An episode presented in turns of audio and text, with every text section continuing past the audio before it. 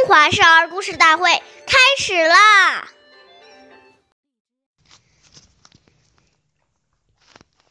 冬则温，夏则清，晨则省，昏则定。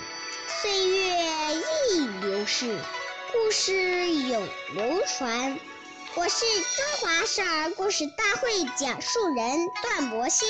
今天我给大家讲的故事是《黄香温习》第三集。东汉时期，有一个叫黄香的孩子，母亲去世后，他和父亲相依为命。黄香虽然很小，却知道孝敬父亲。夏天酷暑难耐，为了使父亲晚上能很快入睡。黄香每晚都先把凉席扇凉，再请父亲去睡。冬天天寒地冻，黄香每天先钻到父亲冰凉的床上，用身体温热被子后，再扶父亲上床休息。黄香小小年纪就有这样的孝心。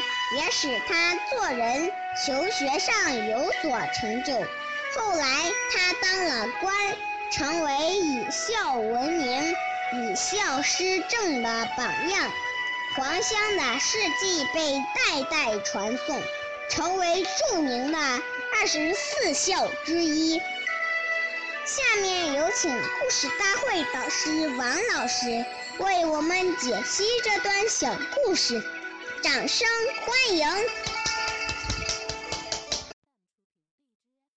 听众朋友，大家好，我是王老师。下面呢，我们把刚才这个故事呢，给大家进行一个解读。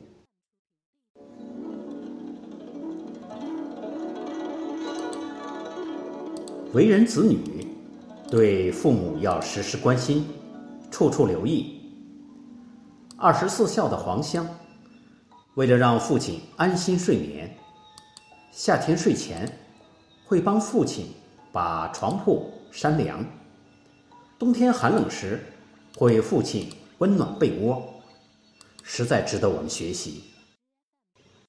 我们早晨起来要向父母请安问好，下午回家之后要将今天的情形告诉父母，向父母报平安。使老人家放心。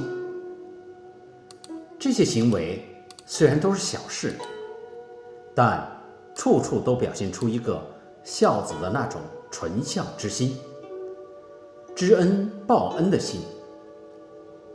我们要知道，从孩子有了生命那天开始，父母就对子女百般呵护，衣食住行照顾的无微不至。作为感恩，子女关注留意父母的冷暖，这是天经地义的。况且，子女给予父母的关爱，比起父母的付出，那是万分之一也不及的。当一个人养成了习惯后，他的接人待物都存在着。那种温良恭俭让的态度，这种人自然能得到大家的爱戴和尊敬。虽是平凡之事，却是现实生活中的不凡之人。感谢大家的收听，下期节目我们再会。我是王老师。